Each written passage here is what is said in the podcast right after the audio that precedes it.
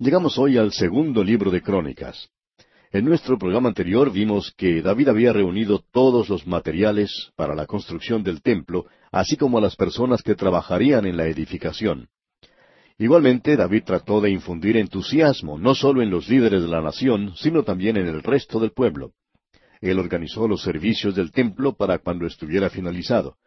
Proveyó todo el dinero y le dijo a su hijo Salomón que pusiera manos a la obra.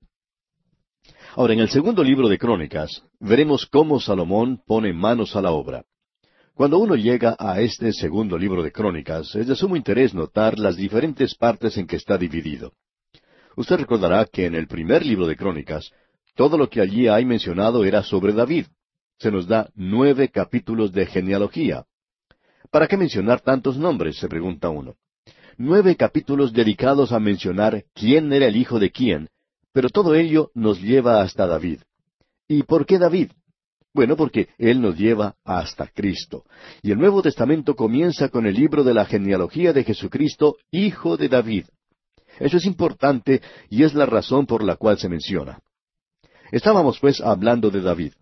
A Saúl se le menciona solo en un capítulo y el resto del libro, desde el capítulo once hasta el capítulo veintinueve, es dedicado completamente al reino de David. Debemos recordar que en Crónicas tenemos el punto de vista de Dios, no del hombre. En los libros de Samuel y Reyes sí pudimos observar el punto de vista del hombre. Eso no tiene nada que ver con la inspiración de las Escrituras, ya que todas son igualmente inspiradas. Pero en algunos libros tenemos que Dios nos da su punto de vista, mientras que en otros Él nos muestra algo desde el punto de vista humano. Cuando observamos el punto de vista divino, ¿dónde se pone el énfasis? En David. ¿Y cuál es el énfasis que le da David? La edificación del templo de Dios. Al llegar ahora al segundo libro de Crónicas, hay dos cosas importantes que se debe señalar.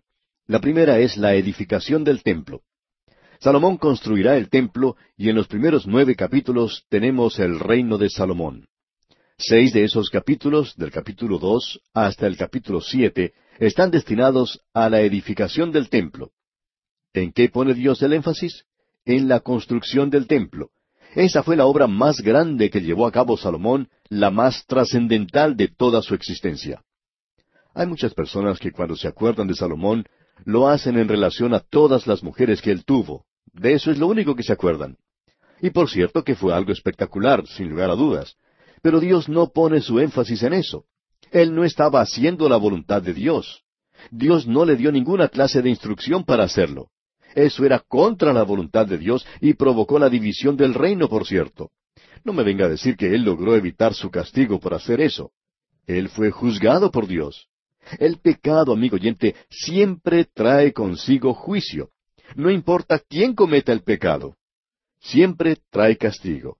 Y de la única manera por la cual usted puede llegar al cielo es por medio de un Salvador. Usted es un pecador y no estará en camino al cielo sino hasta cuando tenga un Salvador y ese Salvador es Cristo Jesús. Así es que tenemos a Salomón edificando un templo. Eso es importante. Dios creyó que era importante y le dio toda su atención. Ahora, el segundo asunto de importancia que se presenta en este segundo libro de Crónicas es el de la división del reino. Eso en sí no es importante, pero vemos que cuando el reino es dividido y llegan diferentes reyes, como observamos en el libro de Reyes anteriormente, son personajes que no tienen mucho atractivo. Hemos dicho que en Israel no había un buen rey y que no se le da énfasis a Israel. Se enfatiza más bien el reino del sur, que es la descendencia de David. Allí vemos a un grupo malo también. No encontramos a muchos que son buenos, pero sí podemos destacar a cinco de ellos que fueron sobresalientes. Son Asa, Josafat, Joás, Ezequías y Josías. Estos cinco reyes fueron los medios por los cuales la nación gozó de avivamiento. Y vamos a hablar mucho en esta sección del avivamiento. Queremos dedicar un poco de tiempo a eso porque estamos experimentando en nuestros días un movimiento espiritual. Hablando sinceramente, creemos que se dicen muchas tonterías en cuanto al avivamiento, más que sobre cualquier otra cosa. El autor de estos estudios bíblicos, el doctor J. Vernon McGee, nos cuenta que en cierta ocasión él tuvo que abandonar ciertas reuniones con ministros porque éstos estaban orando por un avivamiento. ¿Y sabe usted por qué se retiró? porque la actitud de ellos era que si oraban mucho y lo hacían con insistencia, Dios daría un avivamiento. También dice él que estuvo leyendo un libro escrito por un conocido orador cristiano, que dice lo que uno tiene que hacer para tener un avivamiento y que si uno sigue las instrucciones, entonces logrará tener un avivamiento. Él dijo que quizás sea un poco escéptico y cínico en cuanto a eso, pero que no cree que haciendo tal o cual cosa se logrará un avivamiento. ¿Y sabe por qué, amigo oyente? Primeramente porque no es la manera en que Dios obra. Y también hay algo más. ¿Sabe usted que Dios es soberano, amigo oyente? Y que no lo podemos obligar a que haga nada. Dios tiene un plan y Él no tiene ninguna intención de cambiarlo por usted o por mí. Lo importante en nuestros días, amigo oyente, es que nosotros nos pongamos a marchar según el plan de Dios. La voluntad de Dios nos llega a través de los siglos, desde la eternidad y hasta la eternidad. Y pobre de aquel que intente detener esa fuerza tan grande como lo es la de Dios. Él puede pasar sobre usted como si no estuviera allí. Alguien quizá diga, a mí no me gusta eso. Bueno, eso no importa, amigo oyente. Usted es su criatura como lo soy yo también. Y lo importante es que no sea yo el que trata de hacer que Dios haga algo. Lo importante es que Dios me haga a mí hacer algo. Y es allí donde está el problema. Nos hacemos la pregunta, entonces, ¿no quiere Dios un hijo? Seguro que lo quiere. Pero usted tiene que cumplir con sus condiciones. Pero permítame decirle, amigo oyente, no creo que usted pueda cumplirlas. Creemos que es interesante notar que el movimiento espiritual de nuestros días no ha sido logrado por algunos teólogos inspirados que han señalado ciertas condiciones para que las sigan las iglesias, porque el movimiento espiritual no está en las iglesias. La mayoría de ellas se encuentran más muertas que una piedra. Ese movimiento no está teniendo lugar entre los grandes teólogos. Al leer uno de sus libros, lo único que logra uno es cansarse. Parece que tuvieran la respuesta a todos los problemas. Quizás la tengan, pero sin ninguna clase de acción porque no hay actividad espiritual. Y debemos decir que en el día de hoy tenemos que aprender a inclinarnos ante la voluntad de Dios y debemos acercarnos más a Él y confiar en Él. Vamos a ver que hay ciertas personas, hasta reyes, que han sido usadas de una manera maravillosa porque estaban dispuestas a recibir y no a dar órdenes. Nos hemos apartado un poco del texto aquí, pero nos sentimos muy perturbados cuando pensamos en estas cosas hoy, ya que creemos que el mayor impedimento para un avivamiento en la iglesia es el liderazgo que ésta tiene. Los líderes son los que están bloqueando su desarrollo y lo han estado haciendo por años. Ahora alguien pueda decir, usted está hablando como un revolucionario. Bueno, creemos haber sido uno de ellos desde que comenzó nuestro ministerio. Lo único es que nadie nos ha escuchado y esa es la razón. Ya hemos dicho antes que no podemos traer un avivamiento por medio de los teólogos. No se produce de esa manera y francamente hablando, ni necesitamos escuchar lo que nos están diciendo. Lo que sí necesitamos, amigo oyente, es escuchar atentamente la palabra de Dios. Y es por eso que estamos aquí tratando de entregar la palabra de Dios a otros. No creemos que Dios necesite de nuestras brillantes ideas. Se nos dice en las Escrituras que no con ejército ni con fuerza, sino con mi espíritu, ha dicho Jehová. No es con nuestro cerebro ni nuestro músculo, sino con mi espíritu, ha dicho Jehová. Esa es una lección difícil de aprender, amigo oyente. Veamos ahora qué es lo que se nos dice en el primer versículo de este primer capítulo del segundo libro de Crónicas. Salomón, hijo de David, fue afirmado en su reino, y Jehová su Dios estaba con él, y lo engrandeció sobremanera. ¿Puede usted, amigo oyente, apreciar cuán bondadoso es Dios? Salomón no era la elección personal de David para ser rey, sino que había sido elegido por Dios. Y esperamos haber dejado esto en claro. No creemos que David deseara ver a Salomón como rey. Él hubiera preferido ver en ese lugar al hijo que se había rebelado contra él, a Absalón. David amaba mucho a Absalón. Y cuando este hijo fue muerto, David sufrió tremendamente. Fue algo casi imposible de soportar para David. Usted recuerda que cuando el ejército de David salió a luchar contra Absalón, él le decía a cada uno de los oficiales que salían a la lucha, Tratad benignamente por amor de mí al joven Absalón. David estaba dispuesto a sacrificar cualquier cosa por ese joven. Él lo amaba mucho de veras. Absalón era en muchas maneras igual a David. Él tenía mucho del temple de David. Sin embargo, él no había sido elegido por Dios. Dios ha elegido a Salomón para que siguiera a David. Y lo interesante en este caso es que Dios va a bendecir a Salomón. En realidad, Dios no elige hombres. Él elige las cosas más débiles de este mundo. Y Dios va a usar a Salomón. David ya ha desaparecido. Lo que realmente es tremendo es que David era un gran hombre, y decimos eso porque parece que por su grandeza Salomón ha sido sobreestimado. Él no es mucho, pero Dios lo va a usar para edificar el templo. Y Salomón, hijo de David, fue afirmado en su reino, leemos aquí. O sea que el reino alcanzará su apogeo bajo el reinado de Salomón. David había puesto las bases. Dice aquí, y Jehová su Dios estaba con él y lo engrandeció sobremanera. Nos podemos dar cuenta aquí de la bondad de Dios. Este hombre Salomón llegará a desobedecer a Dios y lo hará de tal manera que Dios lo tiene que repudiar y decirle que él dividirá su reino. Salomón provocó la rebelión que separó al reino. Él fue el responsable de esa situación, aunque Dios no lo hizo durante el reino de Salomón por amor a David su padre. Pasemos ahora al versículo dos de este capítulo uno del segundo libro de Crónicas. Y convocó Salomón a todo Israel, a jefes de millares y de centenas, a jueces y a todos los príncipes de todo Israel, jefes de familias. Aquí podemos apreciar que Salomón se reúne con todos los líderes de Israel. Prosigamos ahora con el versículo tres. Y fue Salomón, y con él toda esta asamblea, al lugar alto que había en Gabaón, porque allí estaba el tabernáculo de reunión de Dios que Moisés, siervo de Jehová, había hecho en el desierto. En ese lugar se encontraba el tabernáculo. Debemos recordar que David trajo el arca y estaba en una tienda en Jerusalén, pero ellos no podían ir directa e inmediatamente a Dios. Debían acercarse a Él por medio del tabernáculo donde estaba un altar de bronce. Y ese altar nos habla de la cruz de Cristo. Ellos tenían que ir a ese lugar. Y usted y yo, amigo oyente, tenemos que hacer lo mismo.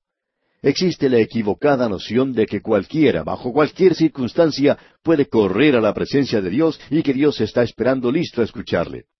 Dios no está haciendo eso, amigo oyente. Creemos que Él lo ha dejado bien en claro de que no siempre está escuchando. Una cosa interesante de notar es que Dios dice que Él no siempre escucha las oraciones. Él dijo eso, amigo oyente. Usted recordará que fue Pedro el que escribió, porque los ojos del Señor están sobre los justos y sus oídos atentos a sus oraciones, pero el rostro del Señor está contra aquellos que hacen el mal. Dios nunca dijo que escucharía esas oraciones. La única oración, creemos nosotros, que puede hacer el pecador es una en la que se dirige a Dios y acepta su misericordia que es en Cristo Jesús. Dios está preparado para encontrarse con usted allí en la cruz. Tiene que ir a Gabaón, donde está el tabernáculo, por así decirlo, y allí es donde fue Salomón. Él comenzó a hacer las cosas inteligentemente. Y luego leemos en los versículos cuatro y cinco, Pero David había traído el arca de Dios de Kiriat Jearim al lugar que él le había preparado, porque él le había levantado una tienda en Jerusalén. Asimismo, el altar de bronce que había hecho Besaleel, hijo de Uri, hijo de Ur, estaba allí delante del tabernáculo de Jehová, al cual fue a consultar Salomón con aquella asamblea. Ese es el camino a seguir hacia Dios, a través del altar de bronce. Uno no va a través del arca. Usted no va a ver a Dios inmediatamente. El camino a la cruz lo lleva al hogar celestial. No hay ningún otro camino. Y ahora el versículo seis dice, Subió pues Salomón allá delante de Jehová al altar de bronce que estaba en el tabernáculo de reunión, y ofreció sobre él mil holocaustos. Ellos no eran ciertamente pródigos en sus sacrificios. Podremos notar más adelante la abundancia que existía en los días de Salomón. Veamos ahora los versículos siete hasta el nueve. Y aquella noche apareció Dios a Salomón y le dijo, Pídeme lo que quieras que yo te dé. Y Salomón dijo a Dios, Tú has tenido con David mi padre gran misericordia, y a mí me has puesto por rey en lugar suyo. Confírmese pues ahora, oh Jehová Dios, tu palabra dada a David mi padre, porque tú me has puesto por rey sobre un pueblo numeroso como el polvo de la tierra. Dios hizo una promesa, no solo a David, sino que él hizo una promesa a Abraham. Dijo, multiplicaré tu descendencia como las estrellas del cielo y como la arena que está a la orilla del mar. Es decir, que no se puede contar.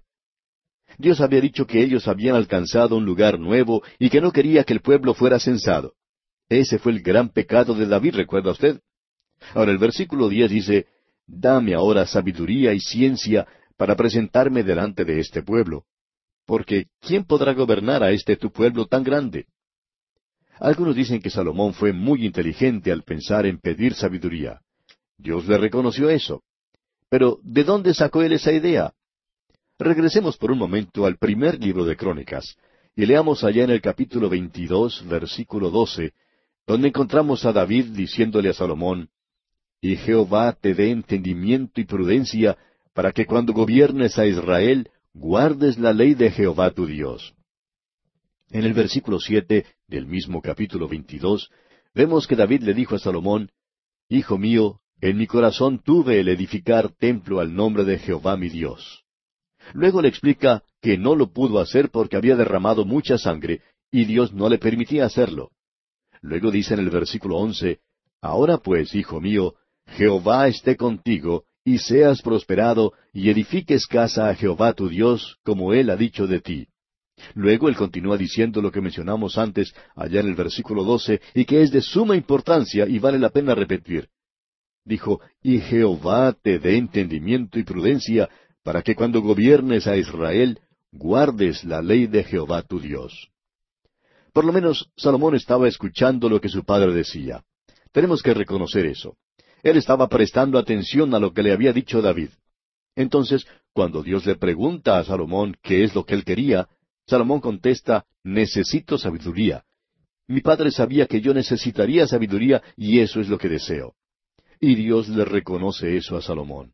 Dios le dice a Salomón, aquí en los versículos once y doce, y dijo Dios a Salomón, por cuanto hubo esto en tu corazón, y no pediste riquezas, bienes o gloria, ni la vida de los que te quieren mal, ni pediste muchos días, sino que has pedido para ti sabiduría y ciencia para gobernar a mi pueblo, sobre el cual te he puesto por rey, sabiduría y ciencia te son dadas, y también te daré riquezas, bienes y gloria, como nunca tuvieron los reyes que han sido antes de ti, ni tendrán los que vengan después de ti. Dios le dice que le da esa sabiduría. Tenemos que aclarar que no se trata de discernimiento espiritual, sino que era simplemente sabiduría para gobernar su nación como rey. Pasemos ahora al versículo quince de este capítulo uno del segundo libro de Crónicas. Y acumuló el rey plata y oro en Jerusalén como piedras, y cedro como cabrahigos de la cefela en abundancia. En nuestros días es el árbol sicómoro el que se ve en forma abundante. Uno no puede ver muchos cedros. Él decía que quería ver árboles de cedro en tanta abundancia como los árboles sicómoros, y que el oro y la plata tan comunes como las piedras. ¿Ha tenido usted, amigo oyente, la oportunidad de visitar esa tierra? ¿O ha visto quizá alguna vez fotos de ese lugar? Hay más rocas y piedras que en ningún otro lugar. Es algo realmente sorprendente. Y aquí vemos que el oro y la plata llegan a ser tan comunes como las rocas. Podemos apreciar qué clase de reino recibió Salomón. Es muy difícil para nosotros poder apreciar hoy todo lo que David hizo, todo lo que él reunió para la edificación del templo.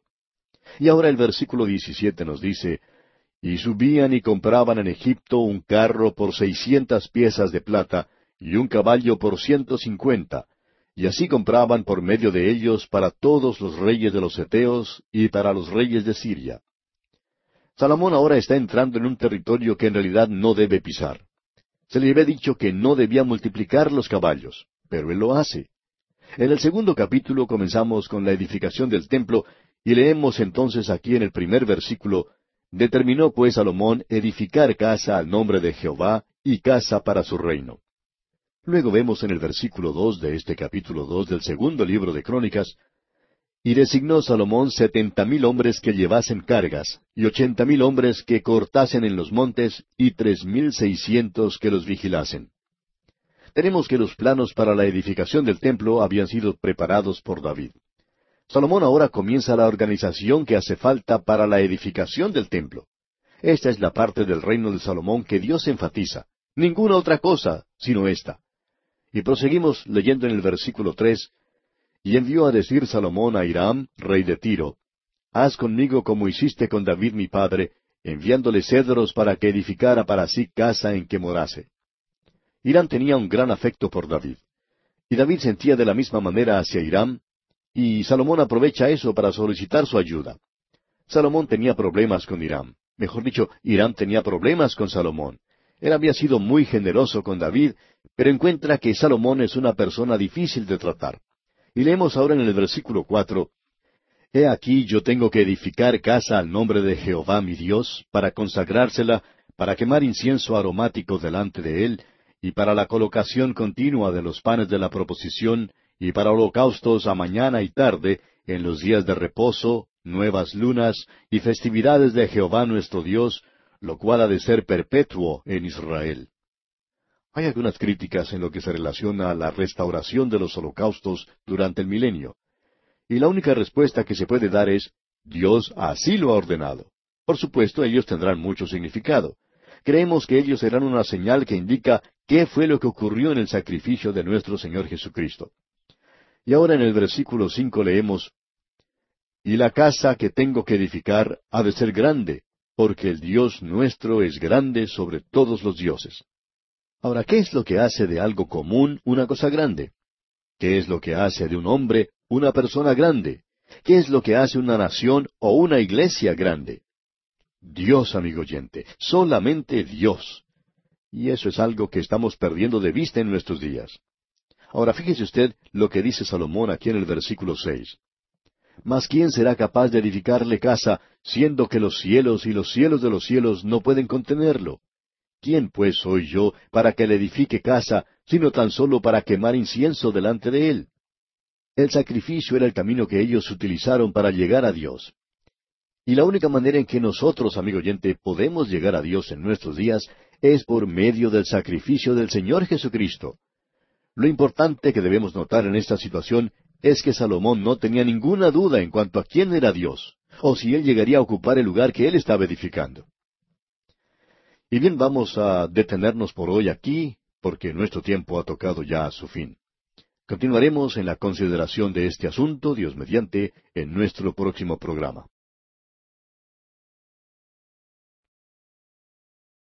En nuestro programa anterior tuvimos una buena introducción. Confiamos que haya sido una introducción buena y sólida a este segundo libro de Crónicas, donde vimos el comienzo del reino de Salomón. David había desaparecido de la escena en el último capítulo del primer libro de Crónicas, y ahora Salomón llega al trono. En este libro tenemos nueve capítulos dedicados al reino de Salomón. Y lo interesante es que seis de ellos están destinados a la construcción del templo. Salomón está construyendo el templo siguiendo las instrucciones y preparativos que hizo David su padre. Él está simplemente continuando el gran plan y programa de David que incluye hasta los mismos planos. Ahora tenemos en este segundo capítulo el comienzo de la edificación.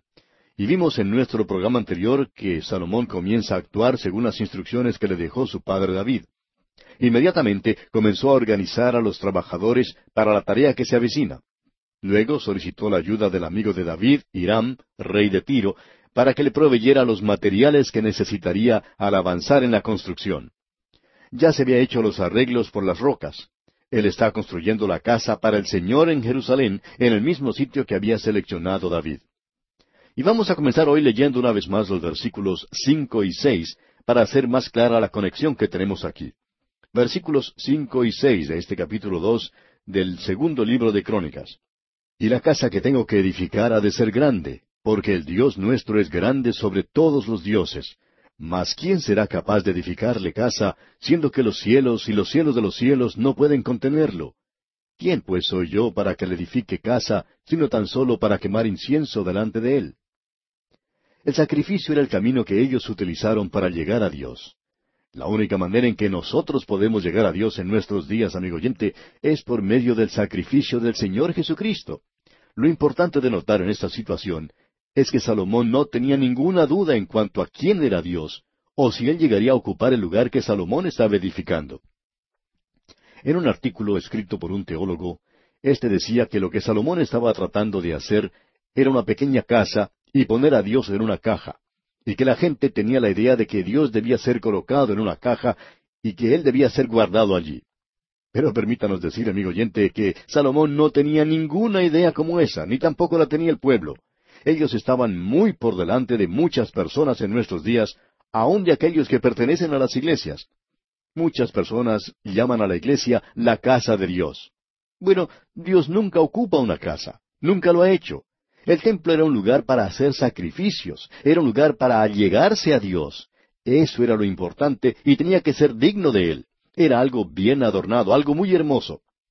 Como dijimos anteriormente, tenemos algunas ilustraciones de lo que era el templo de Herodes, que era algo similar al que edificó Salomón. Sin embargo, este era mucho más grande y edificado de mármol blanco. Nunca fue terminado, pero el modelo que tienen en Jerusalén es algo muy parecido. No es de gran tamaño considerado con los otros edificios de esos días, como por ejemplo el templo de Diana en Éfeso y las pirámides. Si uno pone el templo edificado por Salomón al lado de cualquiera de ellos, pues se dará cuenta que es más pequeño. Pero aunque el tamaño no era demasiado grande, se distinguía por la enorme riqueza que tenía. Una tremenda cantidad de oro, plata y piedras preciosas fueron utilizadas en su construcción. Debemos tomar nota de eso. Y David había reunido toda esa riqueza, y de ello veremos más adelante. Leamos ahora el versículo siete de este capítulo dos del segundo libro de Crónicas. Continúa hablando Salomón al rey Irán, o enviándole su mensaje, y le dice, Envíame pues ahora un hombre hábil que sepa trabajar en oro, en plata, en bronce, en hierro, en púrpura, en grana y en azul, y que sepa esculpir con los maestros que están conmigo en Judá y en Jerusalén, los cuales dispuso mi padre. Ellos tenían que buscar trabajadores especializados en otro país. Israel se había dedicado a la agricultura y no tenía esta clase de gente. La intención de Dios era que se dedicaran a la agricultura y así lo estaban haciendo en esos días. Si usted tiene la oportunidad de viajar por esa tierra en el día de hoy, amigo oyente, podrá apreciar que sus gentes están haciendo lo mismo, es decir, están dedicados a la agricultura. No creemos que haya tierra más fértil que la que se encuentra en el valle de Israelón, cerca de Megido. Ciertamente es un lugar fértil. La nación de Israel, pues, no tenía artífice ni artesano, y tuvieron que pedir la ayuda de Irán para que él supiera la persona que hacía falta. Ahora Salomón dice en el versículo ocho, Envíame también madera del Líbano, cedro, ciprés y sándalo, porque yo sé que tus siervos saben cortar madera en el Líbano, y he aquí mis siervos irán con los tuyos. En otras palabras, ellos aprenderán el oficio de esta otra gente. Sigamos adelante con el versículo nueve. Para que me preparen mucha madera, porque la casa que tengo que edificar ha de ser grande y portentosa. No era un lugar amplio en el sentido del tamaño, sino más bien grandioso. Ahora el versículo diez dice, Y he aquí para los trabajadores tus siervos, cortadores de madera, he dado veinte mil coros de trigo en grano, veinte mil coros de cebada, veinte mil batos de vino y veinte mil batos de aceite. Aquí hubo un mal entendimiento sobre esto, sobre la cantidad que Salomón debía pagar, pero aparentemente se utilizó gran cantidad de dinero en esto. Ahora leamos el versículo once hasta el versículo trece de este capítulo dos del segundo libro de Crónicas. Entonces Hiram, rey de Tiro, respondió por escrito que envió a Salomón, Porque Jehová amó a su pueblo, te ha puesto por rey sobre ellos. Además decía Hiram, Bendito sea Jehová el Dios de Israel, que hizo los cielos y la tierra, y que dio al rey David un hijo sabio, entendido, cuerdo y prudente, que edifique casa a Jehová y casa para su reino. Yo pues te he enviado un hombre hábil y entendido, Hiram Abi. Y luego el rey de Tiro continúa describiendo a esta persona que está enviando. Pasemos ahora a los versículos 17 y 18. Y contó Salomón todos los hombres extranjeros que había en la tierra de Israel, después de haberlos ya contado David su padre, y fueron hallados ciento cincuenta y tres mil seiscientos. Y señaló de ellos setenta mil para llevar cargas, y ochenta mil canteros en la montaña, y tres mil seiscientos por capataces para hacer trabajar al pueblo. Estas eran las personas que serían los ayudantes. Ellos ayudarían a los carpinteros, albañiles, etc. Ahora, en el capítulo tres de este segundo libro de Crónicas, tenemos el comienzo de la edificación misma. En la primera parte del versículo uno leemos, Comenzó Salomón a edificar la casa de Jehová en Jerusalén, en el monte Moria. De paso digamos que ese fue el mismo lugar donde Abraham ofreció a Dios a su hijo Isaac. En ese mismo cerro, en las afueras de la ciudad de Jerusalén, está el Gólgota, el lugar de la calavera donde fue crucificado el Señor Jesucristo. Finalizando la lectura de este versículo uno, se nos dice, ¿dónde edificó el templo? Leamos la última parte. en el monte Moria, que había sido mostrado a David su padre en el lugar que David había preparado en la era de Ornán Jebuseo. David había comprado un lote de terreno en ese lugar. Es la misma zona del templo de hoy, y allí es donde lo edificó Salomón. Ese era el lugar. Ahora no vamos a entrar en todos los detalles que se menciona aquí, porque a decir verdad nos parecen aburridos, así como leer un plano o la lista de los materiales necesarios para la construcción de un edificio. Lo que quisiéramos decir es que de aquí podemos extractar algunas verdades que no son mencionadas en los libros de Reyes o cualquier otra parte. Cuando llegamos al capítulo tres, podemos levantar el velo un poquito para darnos una mejor idea. Leamos el versículo tres entonces. Estas son las medidas que dio Salomón a los cimientos de la casa de Dios. La primera, la longitud, de sesenta codos y la anchura de veinte codos. El templo era el doble del tamaño que tenía el tabernáculo sesenta codos por veinte. Eso en nuestro sistema métrico decimal es unos veintisiete metros de largo por nueve metros de ancho. En eso solo se incluye el templo mismo, ya que alrededor del mismo había muchos otros edificios que fueron construidos. Hay algunas cosas sobre las cuales debemos o deseamos dirigir nuestra atención. Algunas de ellas ya han sido mencionadas, otras no. Pasemos entonces al versículo trece de este capítulo tres del segundo libro de Crónicas. El versículo trece dice, Estos querubines tenían las alas extendidas por veinte codos, y estaban en pie con los rostros hacia la casa. Estos eran los querubines que miraban hacia el propiciatorio. Usted recordará que cuando Moisés construyó el tabernáculo, en las instrucciones que él recibió no se indicó ninguna medida en cuanto a tamaño. Y eso habla de la deidad. No tiene medida. Es algo a lo cual no se le puede aplicar un metro para saber su tamaño. Por eso lo que tenemos aquí en el segundo libro de Crónicas es algo grandioso. Los querubines tienen que haber sido mucho más grandes que los que estaban en el tabernáculo. Pero aun con las medidas dadas, hay en cierto sentido una nota de deterioro. Y es que están tratando de medir la deidad. Y eso, amigo oyente, no se puede hacer. Aquí se nos hace notar algunas cosas que no estaban en las instrucciones mencionadas en el libro de Reyes. Y quisiéramos volver a recalcar que aquí estamos recibiendo el punto de vista de Dios. ¿Qué se menciona aquí de parte de Dios que no fue notado según el punto de vista humano? Bueno, aquí se nos da la hermosura del velo. Notemos lo que dice el versículo 14. Hizo también el velo de azul, púrpura, carmesí y lino, e hizo realzar querubines en él. El velo era una cosa hermosa. Se dice que en el tiempo de nuestro Señor tenía un espesor de unos siete u ocho centímetros y se cambiaba cada año. Se dice que en una ocasión se ataron caballos salvajes a un velo que se había quitado del templo y que éstos no lo pudieron rasgar. En realidad era algo muy hermoso. Ahora el velo nos habla de la humanidad del Señor Jesús. Y Dios hace resaltar eso. Eso es algo sobre lo cual Él quiere llamar la atención. El velo, pues, habla de la humanidad de Cristo. Cuando Él fue crucificado, el velo del templo se partió en dos.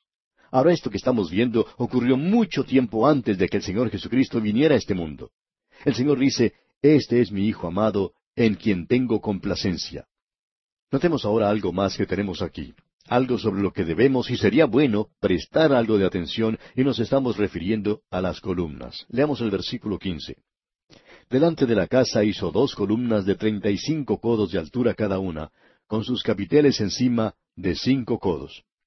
Esto quiere decir que estas columnas eran bastante altas. Si uno las compara con el edificio, parece que estuvieran fuera de proporción. Estas columnas nos hablan de fuerza y belleza, y Dios hace resaltar esto. Esas son dos cosas que el hombre moderno piensa que puede obtener, fuerza y belleza. Tenemos grandes naciones, sin embargo, no podemos mantener ni la ley ni el orden. Ahora, se supone que los pintores saben apreciar las cosas hermosas. Pero, ¿ha podido usted observar el arte moderno? Muchas veces es hasta imposible poder apreciar lo que ellos llaman hermoso.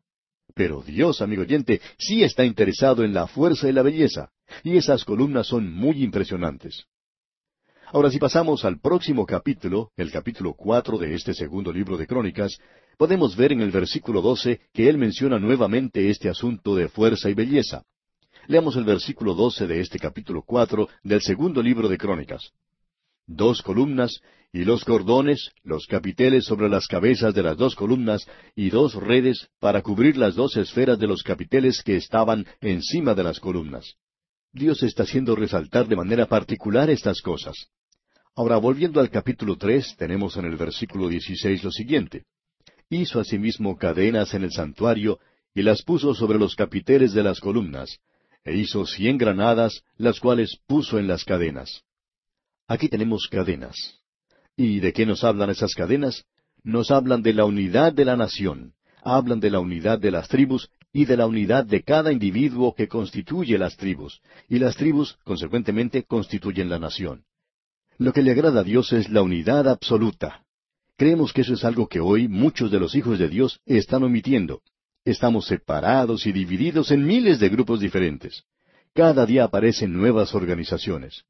No estamos muy seguros de que esto sea algo que le dé gloria a Dios. Él ha ido mucho más allá en el Nuevo Testamento y nos da algo diferente. No es una cadena, sino un cuerpo. Él dice que la iglesia es un cuerpo. Lo interesante es que en un cuerpo uno tiene diferentes miembros, algunos de ellos para honra, otros para deshonra, pero todos en un cuerpo. Y ese es el cuadro de la iglesia de hoy. Por tanto, aquí tenemos una gran lección que aprender. Luego se menciona estas granadas. Usted habrá notado que se dice que hizo cien granadas. Cuando pasamos al capítulo cuatro, leemos allá en el versículo trece, cuatrocientas granadas en las dos redes, dos hileras de granadas en cada red, para que cubriesen las dos esferas de los capiteles que estaban encima de las columnas. Las granadas nos hablan de los frutos y es allí donde se está poniendo el énfasis. También encontramos que se destaca cuatro colores. Ellos son el azul, púrpura, carmesí y el blanco que corresponde al lino. El azul es el color de arriba, es decir, el cielo. El púrpura es el de la realeza, mientras que el carmesí habla de la redención, o sea, la sangre de Cristo. Y el blanco nos habla de un andar santo. Todas estas cosas, amigo oyente, son enfatizadas desde el punto de vista de Dios. Y creemos que Él no quería que nosotros pasáramos por alto estas cosas que se destacan en estos dos capítulos, es decir, el capítulo tres y el capítulo cuatro de este segundo libro de Crónicas. Ahora pasando directamente al capítulo cinco, vemos que el arca es llevada al templo y apreciamos que éste ya ha sido terminado, pero no vamos a entrar en esos detalles que ya hemos visto en el libro de Reyes. Leamos pues los primeros dos versículos de este capítulo cinco. Acabada toda la obra que hizo Salomón para la casa de Jehová, metió Salomón las cosas que David su padre había dedicado, y puso la plata y el oro y todos los utensilios en los tesoros de la casa de Dios. Entonces Salomón reunió en Jerusalén a los ancianos de Israel y a todos los príncipes de las tribus, los jefes de las familias de los hijos de Israel, para que trajesen el arca del pacto de Jehová de la ciudad de David, que es Sión. Sión se encuentra sobre la cumbre de la montaña, donde está el área del templo, y no muy lejos. Ya hemos dicho anteriormente que no sabíamos exactamente dónde David había traído el arca, y todavía no lo sabemos, pero estaba en la ciudad de David, que es el monte Sión. Esa zona no es muy grande en tamaño, pero es allí donde la trajo David. Veamos ahora en el versículo seis que se han reunido para llevar el arca, y dice la última parte del versículo seis, y sacrificaron ovejas y bueyes que por ser tantos no se pudieron contar ni numerar. El pensamiento aquí es que ni siquiera se intentó contarlos por la sencilla razón de que se está hablando del sacrificio de Cristo. Y amigo oyente, usted no mide ese sacrificio ni puede llegar a hacerlo. Ahora tenemos aquí algo que es de suma importancia. Encontramos una declaración aquí en el versículo nueve que es muy importante. Y Dios está haciendo resaltar este asunto de una manera bien directa. Veamos el versículo nueve ahora. E hicieron salir las barras de modo que se viesen las cabezas de las barras del arca delante del lugar santísimo, mas no se veían desde afuera, y allí están hasta hoy. Es decir, hasta el día de escribir este libro. Las barras fueron sacadas del tabernáculo. Ahora no iba a moverse más. El arca fue construida en el desierto, en el monte Sinaí, y el pueblo de Israel pasó cuarenta años en el desierto. El arca iba delante de ellos cuando cruzaron el río Jordán, y ahora es traída por David a Jerusalén. Estaba en el monte Sión donde estaba el palacio. Ahora es llevada al templo que ha sido construido. Era algo sumamente hermoso, como si fuera una joya en ese lugar. Y ya hemos mencionado esto anteriormente. Este es el lugar donde Dios se encuentra con su pueblo. Pero lo interesante aquí es que el arca había estado en el desierto por todos esos años y había sido llevada de un lugar a otro después de haber llegado a la tierra. Vimos en el libro de Samuel cómo los filisteos la capturaron una vez. Ahora es colocada en el templo en un lugar de descanso permanente y entonces se quitan las barras. El arca, como hemos visto anteriormente, nos habla de la persona de Cristo, de quién es Él. Sobre ella se encuentra el propiciatorio. Qué hermoso es todo esto.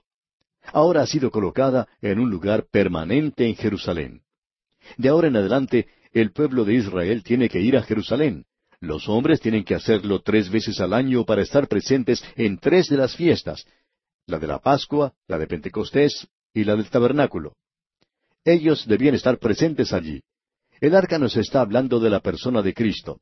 El propiciatorio nos está hablando de su obra de redención, vertiendo su sangre, donde el trono de Dios es ahora un propiciatorio. Todo esto es permanente ahora. Cristo ha aparecido una vez, al fin de las edades, para quitar el pecado por medio del sacrificio de sí mismo. Eso es permanente, es básico, está establecido. Eso ya no se puede mover.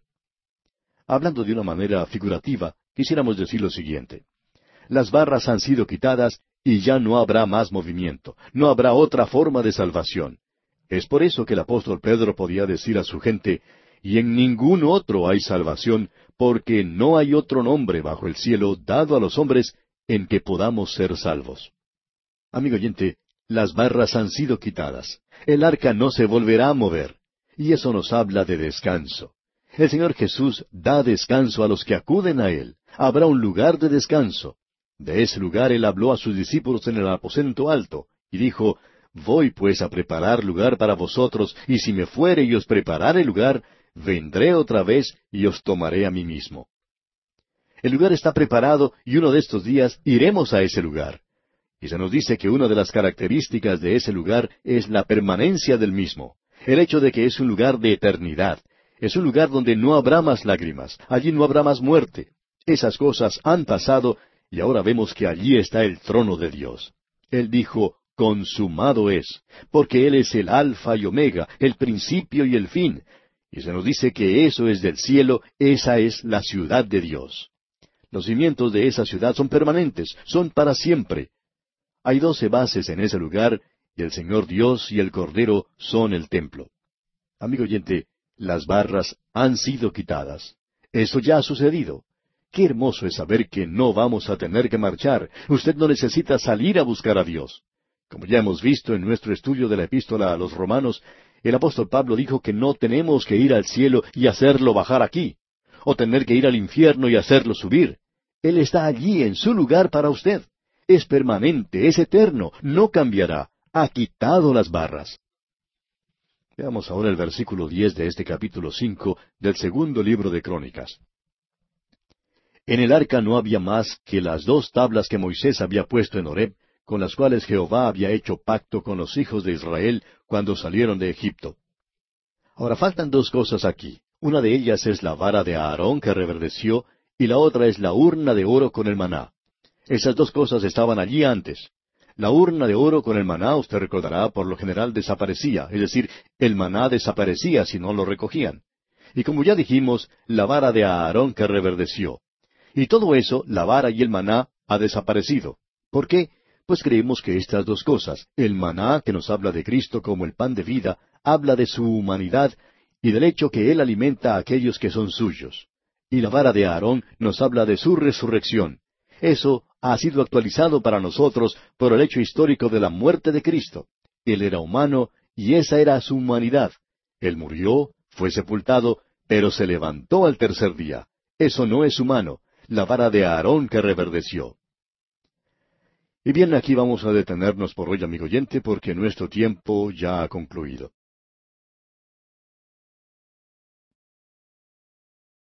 Continuamos hoy nuestro estudio del capítulo cinco del segundo libro de Crónicas. Y en nuestro programa anterior estábamos hablando de lo que había en el arca, y dijimos que no había sino las dos tablas que Moisés había puesto en Horeb. Y mencionamos que faltaban dos cosas. Una de ellas es la vara de Aarón que reverdeció, y la otra es la urna de oro con el maná. Esas dos cosas estaban allí antes. Usted recordará que el maná desaparecía si no lo recogían. Y como dijimos, también faltaba la vara de Aarón que reverdeció. Y la vara y el maná han desaparecido. ¿Por qué? Pues creemos que estas dos cosas, el maná, que nos habla de Cristo como el pan de vida, habla de su humanidad y del hecho de que Él alimenta a aquellos que son suyos. La vara de Aarón nos habla de su resurrección, y eso ha sido actualizado para nosotros por el hecho histórico de la muerte de Cristo. Él era humano y esa era su humanidad. Él murió, fue sepultado, pero se levantó al tercer día. Eso no es humano. La vara de Aarón que reverdeció. Continuamos ahora con el versículo once de este capítulo cinco del segundo libro de Crónicas y leemos Y cuando los sacerdotes salieron del santuario, porque todos los sacerdotes que se hallaron habían sido santificados y no guardaban sus turnos, para esta ocasión especial de la dedicación, se hicieron presentes todos los sacerdotes. También vemos que todos los cantores y los que tocaban trompeta estaban allí presentes. Leemos luego en el versículo trece Cuando sonaban pues las trompetas, y cantaban todos a una, para alabar y dar gracias a Jehová, y a medida que alzaban la voz con trompetas y címbalos y otros instrumentos de música, y alababan a Jehová diciendo, porque Él es bueno, porque su misericordia es para siempre, entonces la casa se llenó de una nube, la casa de Jehová. Y llegamos ahora al capítulo seis de este segundo libro de Crónicas. Salomón va a hacer una gran oración dedicatoria, pero también va a dar un sermón antes de esa oración.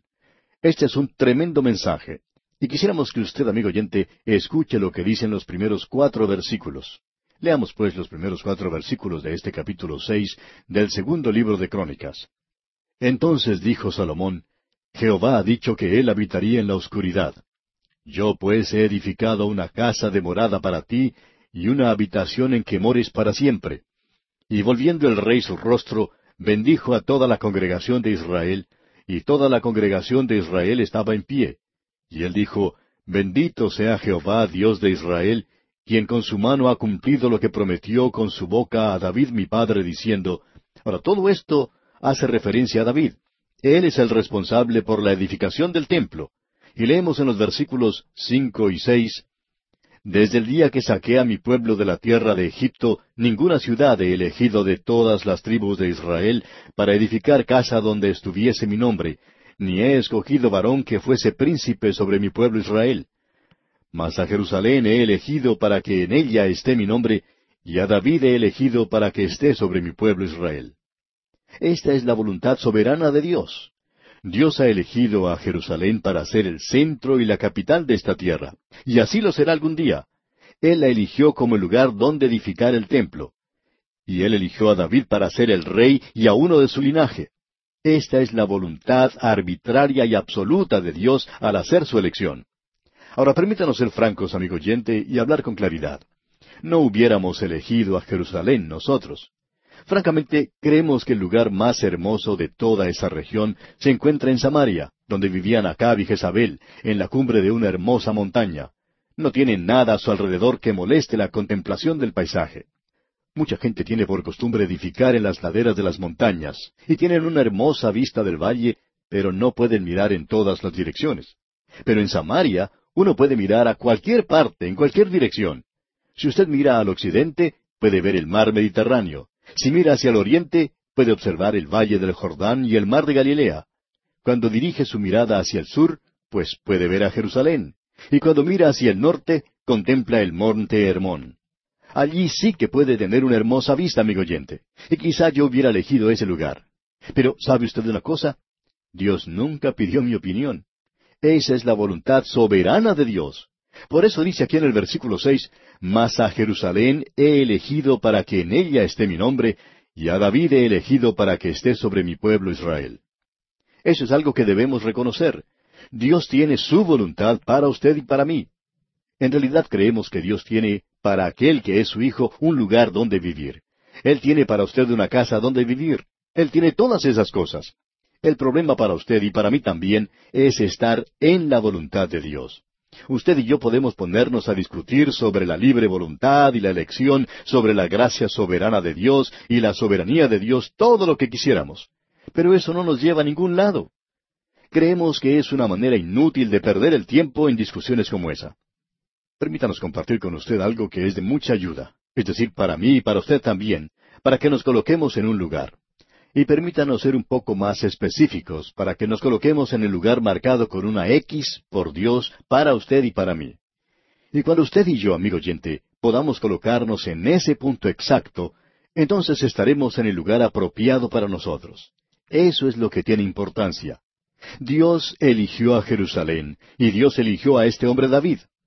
Ahora leemos aquí en el versículo siete de este capítulo seis del segundo libro de Crónicas, Y David mi padre tuvo en su corazón edificar casa al nombre de Jehová, Dios de Israel. Todo lo que Salomón está diciendo aquí es sencillamente, he hecho todo lo que David quería que se hiciera. Yo simplemente llevé a cabo los deseos y la voluntad de David al edificar esto. Y ahora note usted lo que dice en el versículo once en referencia con el templo. Y en ella he puesto el arca, en la cual está el pacto de Jehová que celebró con los hijos de Israel. Eso es lo que se debe destacar en este pasaje. Aquí tenemos esa hermosa oración de dedicación de Salomón, y podemos leer en los versículos doce y trece ahora, Se puso luego Salomón delante del altar de Jehová, en presencia de toda la congregación de Israel, y extendió sus manos. Porque Salomón había hecho un estrado de bronce de cinco codos de largo, de cinco codos de ancho, y de altura de tres codos, y lo había puesto en medio del atrio, y se puso sobre él, se arrodilló delante de toda la congregación de Israel, y extendió sus manos al cielo y dijo, Ahora siempre se ha presentado argumentos en cuanto a la posición apropiada de una persona cuando está orando. ¿Debe usted arrodillarse, pararse, eh, inclinar simplemente su rostro? ¿Qué es lo que uno debe hacer? Bueno, aquí se nos dice que Salomón se arrodilló. Si usted está buscando una postura, por cierto que no hay nada malo con esta. Notemos ahora lo que él hace, porque esta es una gran oración de acción de gracias. Leamos los versículos catorce y quince ahora. Jehová, Dios de Israel, no hay Dios semejante a ti en el cielo ni en la tierra, que guardas el pacto y la misericordia con tus siervos, que caminan delante de ti de todo su corazón, que has guardado a tu siervo David mi padre lo que le prometiste, tú lo dijiste con tu boca, y con tu mano lo has cumplido como se ve en este día. Él llega a dar gracias a Dios porque Él es el Creador y porque Él ha hecho algo. Él entró en el corazón y en la vida de Salomón. Él había hecho lo mismo con David y también había entrado en el corazón de la nación. Lo que mucha gente necesita en nuestros días, amigo oyente, es una experiencia con Dios. Por alguna razón se quedan satisfechos con mantener a Dios por allá, a cierta distancia, tenerlo cerca, pero no demasiado cerca y decir, sí, sí, soy creyente, y cosas por el estilo. Pero ¿por qué no allegarnos directamente a Él, amigo oyente? Lléguese a Él, acuda a Él de una manera decidida, definitiva. Acuda a Él en una relación verdadera. Bien, y luego vemos lo que Salomón dice en su oración aquí en el versículo 18. Mas, ¿es verdad que Dios habitará con el hombre en la tierra? He aquí los cielos y los cielos de los cielos no te pueden contener, cuanto menos esta casa que he edificado. Note usted que Salomón agradece a Dios, en primer lugar, por todas las cosas materiales. Él tenía, creemos nosotros, más cosas materiales en este mundo que cualquier otra persona. Y las cosas que él tenía, como el oro y la plata, como veremos en el capítulo nueve, las tenía en tanta abundancia que eran cosas comunes, como ir a la playa a recoger piedrecitas. Él nunca tenía que fijarse en el precio de ninguna cosa. La palabra economía ni figuraba en su vocabulario. Salomón quizá no tenía las cosas modernas que muchos tienen en el día de hoy. Hay lugares donde las personas solo tienen que apretar un botón para conseguir lo deseado. Él tenía que enviar a sus soldados y sirvientes a diferentes partes de la tierra para que le trajeran las cosas que deseaba. Él no contaba con el refrigerador o la nevera que tenemos nosotros, pero todo lo que conseguía era fresco y había que consumirlo enseguida. Él probablemente tenía muchos invitados a su mesa y allí se consumía gran cantidad de alimentos y él no se tenía que preocupar en cómo guardar su comida. Sin embargo, este hombre eleva esta oración de agradecimiento a Dios por haber provisto tantas cosas.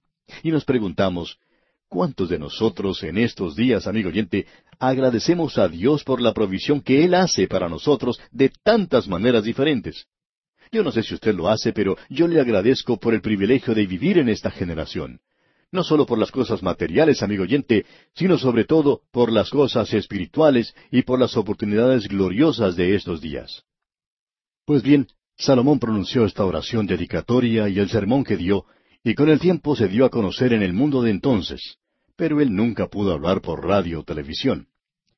Hay varias cosas en esta oración que nos gustaría destacar. Leamos los versículos 21 al 23 ahora. Asimismo, que oigas el ruego de tu siervo y de tu pueblo Israel, cuando en este lugar hicieren oración, que tú oirás desde los cielos y desde el lugar de tu morada, que oigas y perdones. Si alguno pecare contra su prójimo y se le exigiere juramento, y viniere a jurar ante tu altar en esta casa, tú oirás desde los cielos, y actuarás y juzgarás a tus siervos, dando la paga al impío, haciendo recaer su proceder sobre su cabeza, y justificando al justo al darle conforme a su justicia. Dice aquí, que tú oirás desde los cielos. Podemos apreciar que el templo llegaría a ser el centro mismo de la vida en la nación de Israel. Y ahora leemos en los versículos 24 y 25, Si tu pueblo Israel fuere derrotado delante del enemigo por haber prevaricado contra ti, y se convirtiere y confesare tu nombre, y rogare delante de ti en esta casa, tú oirás desde los cielos y perdonarás el pecado de tu pueblo Israel, y les harás volver a la tierra que diste a ellos y a sus padres. Cuando ellos habían pecado, debían regresar a este templo. Y continúa diciendo en el versículo 26 del capítulo 6 del segundo libro de Crónicas, Si los cielos se cerraren y no hubiere lluvias por haber pecado contra ti, si oraren a ti hacia este lugar y confesaren tu nombre y se convirtieran de sus pecados cuando los afligieres. Ahora, ¿qué es lo que debían hacer? Debían ir a Dios en oración. Y el versículo 28 dice, Si hubiere hambre en la tierra, o si hubiere pestilencia, si hubiere tizoncillo o añublo, langosta o pulgón, o si los sitiaren sus enemigos en la tierra en donde moren, cualquiera plaga o enfermedad que sea, ¿qué es lo que deben hacer? Ir al templo, llegar a Dios en oración. Y el versículo treinta dice, Tú oirás desde los cielos, desde el lugar de tu morada, y perdonarás, y darás a cada uno conforme a sus caminos, habiendo conocido su corazón, porque sólo tú conoces el corazón de los hijos de los hombres. Dios nos conoce, amigo oyente, y por esa razón nosotros tenemos que estar en contacto con Él. Veamos ahora los versículos treinta y dos y treinta y tres de este capítulo seis del segundo libro de Crónicas. Y también al extranjero que no fuere de tu pueblo Israel, que hubiere venido de lejanas tierras a causa de tu gran nombre y de tu mano poderosa y de tu brazo extendido, si viniere y orare hacia esta casa, tú oirás desde los cielos, desde el lugar de tu morada, y harás conforme a todas las cosas por las cuales hubiere clamado a ti el extranjero, para que todos los pueblos de la tierra conozcan tu nombre y te teman así como tu pueblo Israel, y sepan que tu nombre es invocado sobre esta casa que yo he edificado. Este era un gran proyecto misionero. El mundo entero tenía que ir a ese lugar. Esto no era solo para Israel. Pero si el extranjero llegaba desde cualquier rincón de la tierra, de cualquier país alejado, entonces él oiría. Y ahora el versículo 36 dice, Si pecaren contra ti, pues no hay hombre que no peque, y te enojares contra ellos, y los entregares delante de sus enemigos, para que los que los tomaren los lleven cautivos a tierra de enemigos, lejos o cerca, otra vez, ¿qué es lo que deben hacer? En el país al que han sido llevados, ellos deben elevar sus voces a Dios y volverse hacia el templo, voltear en esa dirección, aunque el templo haya sido destruido. Eso fue lo que hizo Daniel, ¿recuerda? Y ahora los versículos 38 al 42 dicen, Si se convirtieren a ti de todo su corazón y de toda su alma en la tierra de su cautividad, donde los hubieren llevado cautivos, y oraren hacia la tierra que tú diste a sus padres, hacia la ciudad que tú elegiste, y hacia la casa que he edificado a tu nombre, tú oirás desde los cielos, desde el lugar de tu morada, su oración y su ruego, y ampararás su causa, y perdonarás a tu pueblo que pecó contra ti. Ahora pues, oh Dios mío, te ruego que estén abiertos tus ojos y atentos tus oídos a la oración en este lugar. Oh Jehová Dios, levántate ahora para habitar en tu reposo, tú y el arca de tu poder. Oh Jehová Dios, sean vestidos de salvación tus sacerdotes y tus santos se regocijen en tu bondad. Jehová Dios, no rechaces a tu ungido, acuérdate de tus misericordias para con David tu siervo. Esta es una gloriosa oración, amigo oyente. Y Salomón la pronuncia basándose en la misericordia que Dios extendió a David. Usted y yo, amigo oyente, debemos orar no sobre las misericordias, sino porque Cristo ha hecho la propiciación por nosotros para que nosotros pudiéramos allegarnos por medio de su sangre derramada. Tenemos misericordia en estos días y Él ha hecho paz para nosotros por medio de la sangre de la cruz y está listo para darnos esa misericordia. Y con esto llegamos al final de la oración de Salomón. Vamos a ver que la gloria del Señor llenará la casa como lo hizo en el tabernáculo. Aunque desplegaba muchas riquezas y adornos, en muchas maneras era inferior al tabernáculo. Pero Dios en su misericordia lo acepta y bendice a la gente. Por un período de tiempo Él los bendijo. Cuando concluyamos esta parte, veremos el fin del reino de Salomón. Y en realidad lo que Dios enfatizará es su tremenda labor misionera. Salomón fue un gran misionero. La gente llegaba de todas partes de la tierra para escuchar de su sabiduría, que era sabiduría espiritual que Dios le había concedido. No creemos que él mostró mucho sentido en otras direcciones, pero eso lo veremos más adelante. Llegamos ahora al capítulo siete de este segundo libro de Crónicas. Estamos observando el reino de Salomón, y gran parte del reino de Salomón, como ya hemos apreciado, tiene que ver con la edificación del templo en la ciudad de Jerusalén. De todos los capítulos de este segundo libro de Crónicas, nueve de ellos por lo menos son dedicados a la construcción y a la dedicación del templo. Ahora en el capítulo siete vemos la aceptación de Dios del templo. Pudimos ver en el capítulo seis que Salomón predicó un sermón, y de eso ya hemos hablado. Luego acabamos de ver la gran oración dedicatoria de Salomón en el templo. Y ahora llegamos a la respuesta de Dios a todo esto. Leamos el primer versículo de este capítulo siete del segundo libro de Crónicas. Cuando Salomón acabó de orar, descendió fuego de los cielos y consumió el holocausto y las víctimas, y la gloria de Jehová llenó la casa. Esto es lo que ocurrió, recuerda usted, cuando Moisés construyó el tabernáculo en el desierto. Él lo preparó, y luego la gloria de Dios llenó el tabernáculo. Ahora, aquí Dios acepta el templo. Como hemos dicho, hubo cierto deterioro, eso por lo menos creemos nosotros, y luego vemos que el fuego de los cielos consume el sacrificio. Quiere decir esto que el juicio de Dios ha caído sobre el pecado, todo eso señalando hacia la venida de Cristo. Y en base a eso, Él acepta el templo. No lo acepta porque es hermoso, aunque en realidad lo era. Tampoco lo aceptó porque demostrara un gran desembolso de riquezas, aun cuando eso también era cierto. Él lo aceptó por la razón fundamental de que está señalando hacia Cristo Jesús. Y es su sacrificio realmente lo que lo hace aceptable ante Dios. Y por tanto, Dios lo recibe. Y dice aquí el versículo uno, y la gloria del Señor llenó la casa. Esta gente pudo apreciar visiblemente la presencia de Dios. Hemos visto ya en nuestro estudio de la epístola del apóstol Pablo a los romanos que Pablo hace la pregunta, ¿quiénes son los israelitas? Y luego él da ocho clases de identificaciones. Una de ellas era que ellos habían tenido la gloria. Ningún otro pueblo ha tenido la presencia visible de Dios excepto ellos. Y ahora leemos en los versículos dos y tres de este capítulo siete del segundo libro de Crónicas, y no podían entrar los sacerdotes en la casa de Jehová, porque la gloria de Jehová había llenado la casa de Jehová. Cuando vieron todos los hijos de Israel descender el fuego y la gloria de Jehová sobre la casa, se postraron sobre sus rostros en el pavimento y adoraron y alabaron a Jehová diciendo, porque Él es bueno y su misericordia es para siempre. Esa es una expresión, amigo oyente, que espero llegue a formar parte de su vocabulario, que usted pueda decir de vez en cuando, porque Él es bueno y su misericordia es para siempre. Usted recordará que el salmista dijo, Alabad a Jehová porque Él es bueno, porque para siempre es su misericordia.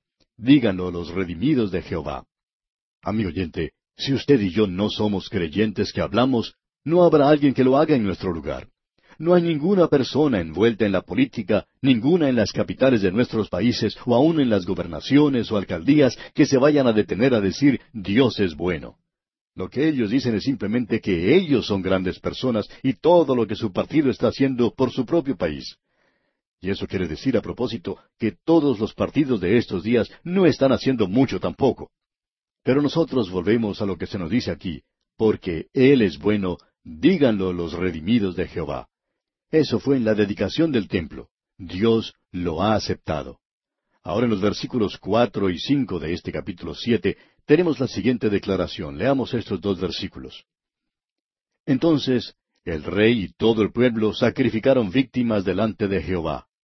Y ofreció el rey Salomón en sacrificio veintidós mil bueyes y ciento veinte mil ovejas, y así dedicaron la casa de Dios, el rey y todo el pueblo. Los escépticos han criticado duramente la declaración que acabamos de leer. Ellos dicen primeramente que esta fue una ofrenda y un sacrificio extravagante. Esa es la primera crítica de ellos. Luego, en segundo lugar, dicen que hubiera sido imposible físicamente el haber ofrecido tantos sacrificios en el altar. Pero permítanos decirle, amigo oyente, que esa es la clase de crítica que uno escucha. Y en tercer lugar, dicen que eso era algo que no era necesario, que no tenían que haber matado tantos animales. La Sociedad Protectora de Animales, estamos seguros, protestaría contra esto. Bien, entonces, miremos eso por un momento a la luz de la palabra de Dios y con la ayuda de lo que conocemos en el día de hoy. En primer lugar, tenemos que aclarar que todos esos animales no fueron sacrificados todos al mismo tiempo en un solo altar. Para esta ocasión especial, creemos que se había erigido altares sobre toda el área alrededor. Y no solo en ese lugar. Mucha gente de la nación de Israel no pudo hacer el viaje a Jerusalén y también querían participar. Y también pensamos que altares habían sido levantados en muchas partes de la nación en esa ocasión. Así es que debemos poner todo esto junto y darnos cuenta que había muchos altares a través de toda la tierra ofreciendo sacrificios. De esa manera no es algo imposible físicamente.